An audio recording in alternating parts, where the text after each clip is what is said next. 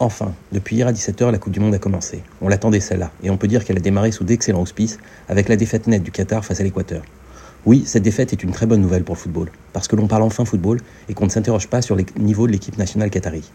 Il faut bien reconnaître qu'on a eu peur cette semaine, quand une rumeur laissait à penser que plusieurs joueurs équatoriens avaient été achetés pour perdre le match d'ouverture face aux pays hôtes.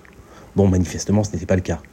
De même qu'il est peu probable que, contrairement à nos amis russes lors de la précédente Coupe du Monde, ou qu'ils avaient organisé à domicile, les Qataris abusé de produits qui permettent de surperformer, si vous voyez ce que je veux dire.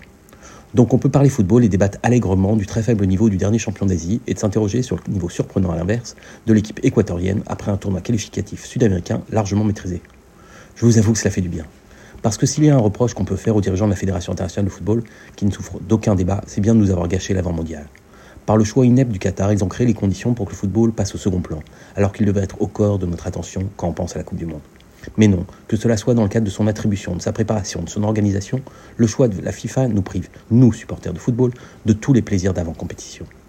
Entendons-nous bien, les dérives du football, dans une recherche effrénée de toujours plus d'argent, ne sont pas nouvelles.